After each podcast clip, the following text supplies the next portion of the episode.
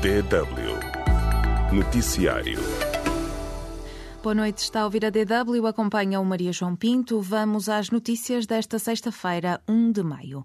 Aumentou para 257 o número de casos de Covid-19 confirmados na Guiné-Bissau. Os dados do Centro de Operações de Emergência de Saúde mostram que o número de infecções mais do que duplicou depois de ter sido detectado o novo coronavírus num alto funcionário do Ministério do Interior que acabou por morrer. Na terça-feira, o Ministro da Saúde anunciou que o primeiro-ministro guineense testou positivo para a Covid-19 Covid-19, bem como vários membros do governo. O estado de emergência está em vigor na Guiné-Bissau até 11 de maio.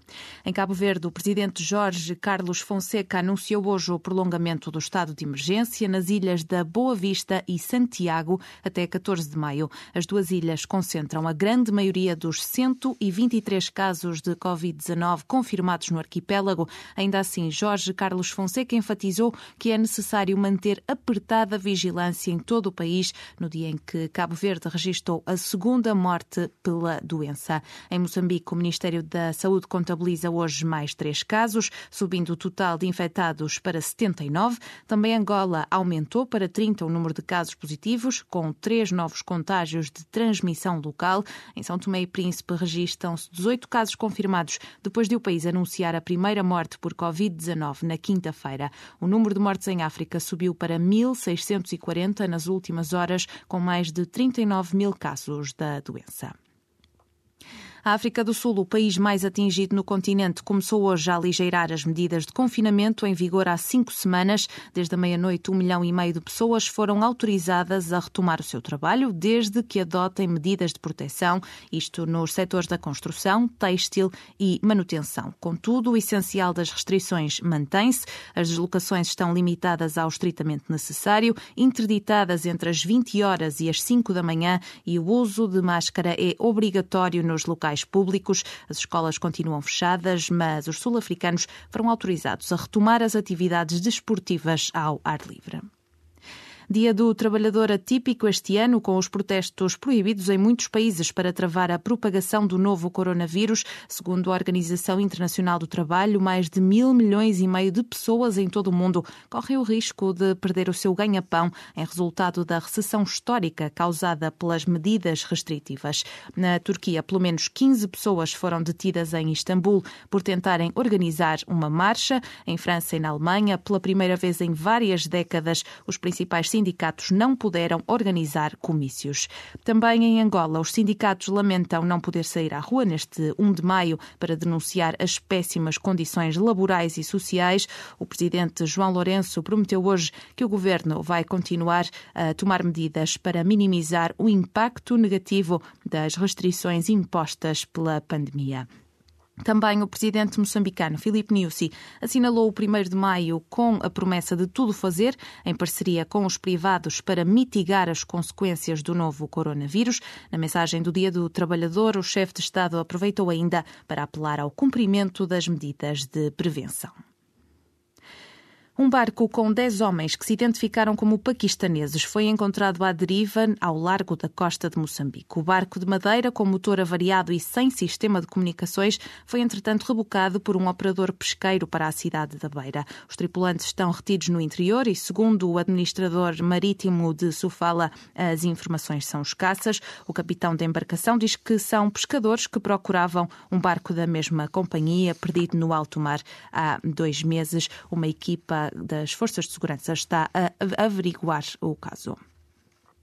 No Líbano, após um hiato devido à pandemia de Covid-19, os protestos anti-governo voltaram a sair à rua e subiram de tom após a morte de um manifestante. O pedido de ajuda do governo libanês ao Fundo Monetário Internacional, firmado esta sexta-feira, não reduziu o descontentamento social no país endividado. Centenas de libaneses voltaram a denunciar hoje a queda do poder de compra nas ruas. O Irão condena a decisão da Alemanha de proibir as atividades do Hezbollah no país. Berlim classificou ontem o movimento xiita libanês como uma organização terrorista. O ministro dos Negócios Estrangeiros iraniano diz que a Alemanha vai sofrer as consequências de ceder à pressão israelita e norte-americana. A terminar, o mundo da música de luto. O músico nigeriano Tony Allen morreu em Paris aos 79 anos na quinta-feira. O baterista e criador do Afrobeat, ao lado de Fela Kuti, terá morrido de doença súbita, segundo o seu agente, não se conhecendo ainda a causa exata da morte. Foram as notícias e neste 1 de maio, Dia do Trabalhador, temos uma emissão especial das raízes africanas, mas antes queremos pedir a participação dos nossos ouvintes. Quais são os problemas mais urgentes dos trabalhadores no seu país? É a nossa habitual pergunta pergunta do dia, junto ao debate. Pode responder à pergunta do dia no Facebook da DW África. facebook.com barra DW Português. Estamos à espera das suas reações.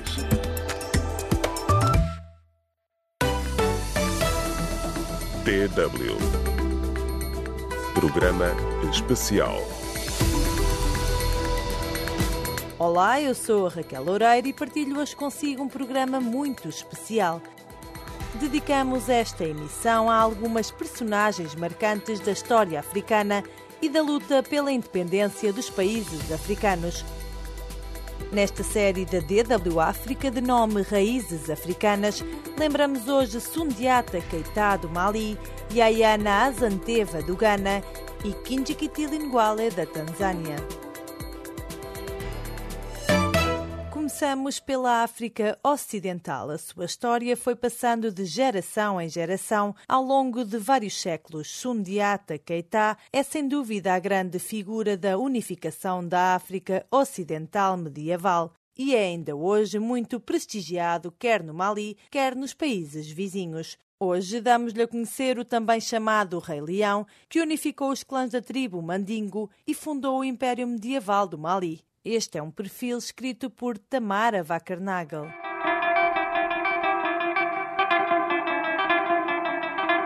Ouçam, filhos de Mandingo, filhos dos negros, ouçam as minhas palavras. Vou contar-vos a história de Sundiata, um herói de muitos nomes, cujas atitudes irão surpreender os homens por muito tempo.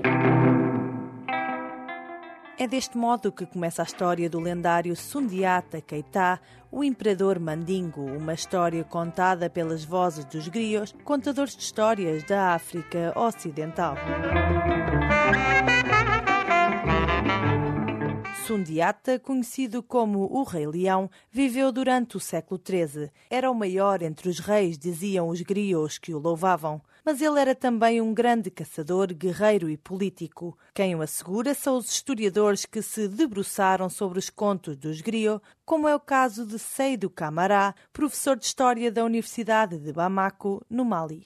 Il a uni les royaumes mandingues ele unificou o reino mandingo. O Mandi era composto de clãs, havia o Traoré, o Keita, o Camara, o Koné e assim por diante. Sundiata trouxe de novo a paz ao seu país, incentivou a agricultura e o comércio. Ele desejava conceber um grande império, um império vasto, desenvolvido, unificado, forte e próspero. Este era o seu sonho. Quoi. Sundiata Keita ficou quase 20 anos à frente do seu império e não só desenvolveu o comércio e a agricultura, como também se opôs à escravidão e práticas de comércio humano, explica Seydou Camara. Que a touché a presque tous les aspects de la vie ele lidou com quase todos os aspectos da vida. Promulgou leis sobre a proteção da natureza e a preservação do estatuto social, leis sobre mulheres, estrangeiros, deveres e sobre direitos.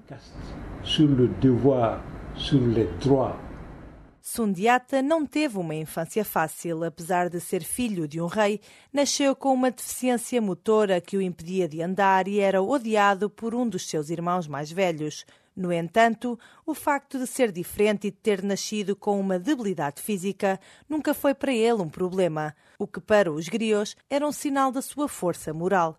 Nos seus contos, o sobrenatural desempenha um papel importante. Prova disso é a descrição do dia em que Sundiata caminha pela primeira vez. Depois de recuperar a respiração, o filho do rei deixou cair a bengala. A multidão ficou de um lado e os seus primeiros passos foram de um gigante. Abram alas, abram alas, abram alas. O leão está a andar, disse a multidão. Quando falamos em Sundiata Keita, torna-se difícil separar os factos da ficção. É o que nos explica Seydou Camará.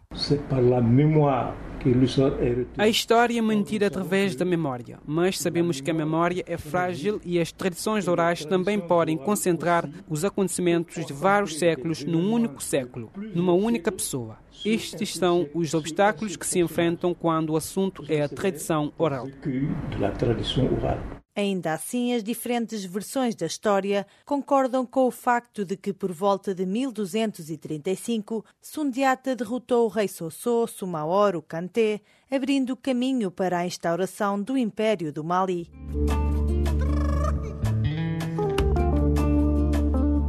Viramos agora as atenções para outro país da África Ocidental, o Ghana, e lembramos uma mulher. De agricultora a líder de guerra, esta foi, em poucas palavras, a vida notável de Ayana Azanteva. Quase um século após a sua morte, continua a ser lembrada não só no seu país, mas um pouco por todo o continente africano, por ter sido uma mulher excepcionalmente corajosa e forte. Um perfil escrito por Pinado Abdul Waba não era apenas um trono, era o trono de ouro, o objeto mais sagrado da cultura Ashanti e que os colonizadores britânicos queriam para si. E Ayana Azanteva foi a única a lutar contra isso. Azanteva nasceu em 1840 em Ejizo, atual Ghana, que fazia parte do Império Ashanti naquela época. Casou cedo e teve uma filha. Wilhelmina Dunker, historiadora e presidente da Universidade Garden City, no Ghana, lembra o início humilde de Yaz Anteva. Começou a sua vida como uma mulher comum. Era agricultora, cultivava amendoim, cebolas e outros produtos alimentares. A vida de Yayana Azanteva mudou decisivamente quando os seus pais morreram. O seu irmão, Quasi Afrane, tornou-se líder de Gizo e nomeou a sua mãe rainha. No entanto, Quasi Afrane morreu pouco tempo depois. Seguiu-se o novo líder, mas que foi exilado pelos britânicos dois anos depois. É aqui que a Azanteva se torna regente de Egizo. Representar o líder do seu país deu a Yaz Anteva a oportunidade de estar entre os chefes que foram convidados a conhecer o representante britânico em 1900. Na reunião, Frederick Mitchell Watson, representante da coroa britânica, solicitou que o trono de ouro lhe fosse concedido. Quando os chefes de Ashanti estavam a ponto de desistir e sacrificar o trono de ouro, Yaz Anteva insurgiu-se e proferiu as tão famosas palavras. Se vocês, homens de Azante, não vão em frente, então nós vamos. Desafio as minhas companheiras mulheres. Vamos lutar contra os homens brancos, vamos lutar até que a última de nós caia no campo de batalha. A guerra que se seguiu ficou conhecida como a Guerra do Trono de Ouro e também como a Guerra de Yaazanteva. A historiadora Wilhelmina Donker lembra a lição que Yaazanteva nos deixou. Ensinou-nos a defender aquilo em que acreditamos. Se fosse a sua descendência, a sua preocupação, pelo menos ela estava preparada para se erguer e lutar por eles. Sendo a dignidade de Ashanti que estava em jogo, ela ergueu-se. E a Azanteva não só iniciou a guerra, como também desempenhou um papel ativo. Tinha 60 anos na época e há provas de que esteve na frente da batalha, não só para motivar os soldados, mas também para lhes fornecer armas. A guerra apenas atenuou depois da sua filha ter sido capturada, o que forçou a Azanteva a render-se. Os britânicos levaram-na para as Seychelles. Foi aqui que acabou por morrer em outubro de 1921. Ainda assim, os britânicos nunca encontraram o trono de ouro. Para preservar a herança de Azanteva, uma das melhores escolas secundárias do sexo feminino do Ghana tem o seu nome. A sua memória está também preservada através de livros, filmes, peças de rádio e canções, ou seja, na memória de uma nação. DW Raízes Africanas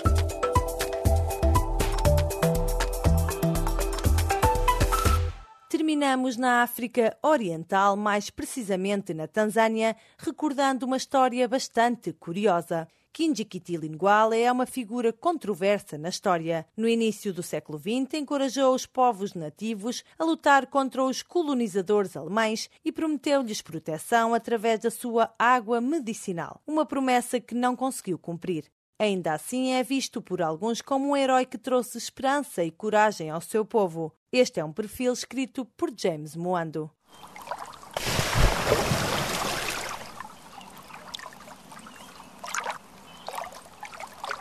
Reza a história que há muito tempo atrás um homem desapareceu num lago e esteve dentro de água por 24 horas. Diz a lenda que quando emergiu, as suas roupas estavam secas. Nas suas mãos carregava a água que, segundo ele, era mágica e transformava balas em líquido. O seu nome era Kinjikitili Nguale e esta é a sua história.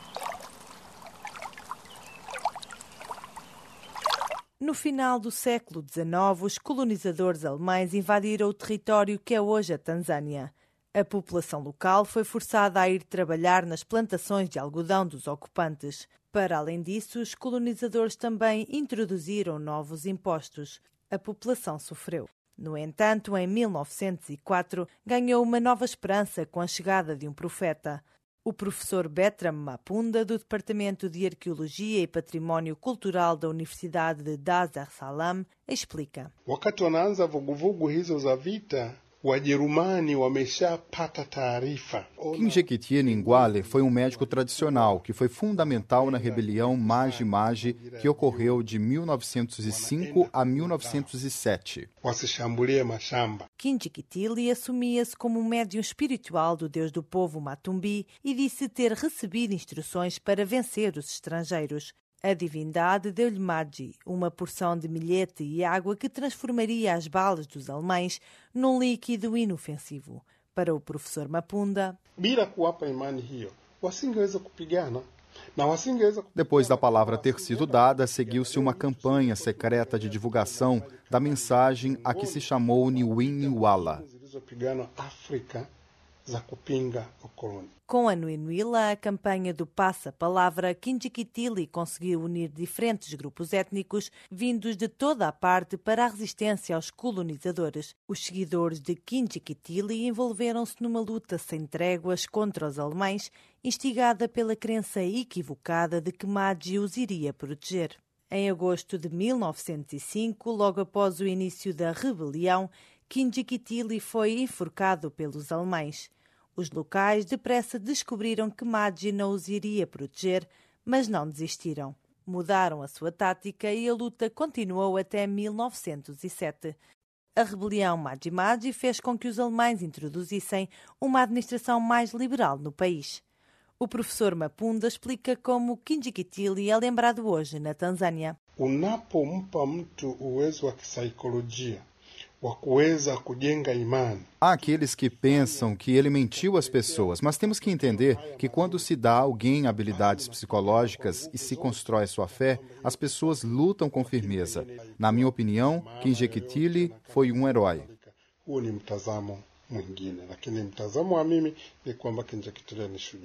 Herói ou não, em qualquer caso, Kinjekitile continua a ser uma figura importante na história. Júlio Nyerere é o primeiro presidente do Tanganica independente, considerou a rebelião Maji-Maji o início da luta pela união e liberdade no seu país. Este tema é ainda hoje estudado nas escolas da Tanzânia. DW Espaço do Ouvinte Vamos então novamente vamos ao espaço do ouvinte, recordando que hoje, 1 de maio, Dia do Trabalhador, perguntamos quais são os problemas mais urgentes dos trabalhadores no seu país e Ricardino Jorge de Moçambique deixa-nos uma lista. Ele diz: problema 1, sem aprovação do aumento salarial em todos os setores e atividades. Problema 2, despedimento de trabalhadores porque as empresas estão a fechar as portas. Problema 3, o inverso de tudo isso. Os deputados da Assembleia vão acumulando milhões de meticais para os seus bolsos. Arisca Cinda Cacinda escreve aqui em Angola a situação é deplorável, salários miseráveis e despedimentos anárquicos marcam o atual cenário da classe trabalhadora angolana. Fiote Mascarelo deixa uma mensagem a alguns trabalhadores. A homenagem de hoje eu dedico aos médicos e polícias que não abandonaram os seus postos de trabalho. Sejam fortes. E Steven Mafuia, de Moçambique, que diz que os problemas no seu país são trabalhar sem assinar nenhum contrato e trabalhar muitas horas sem ser pago por isso. Nós agradecemos a todos os ouvintes por estarem connosco e pela participação nesta emissão. Já sabe, pode continuar a acompanhar toda a informação em dw.com/português. Fica por aqui este jornal. Da nossa parte, tenha uma boa noite, bom fim de semana.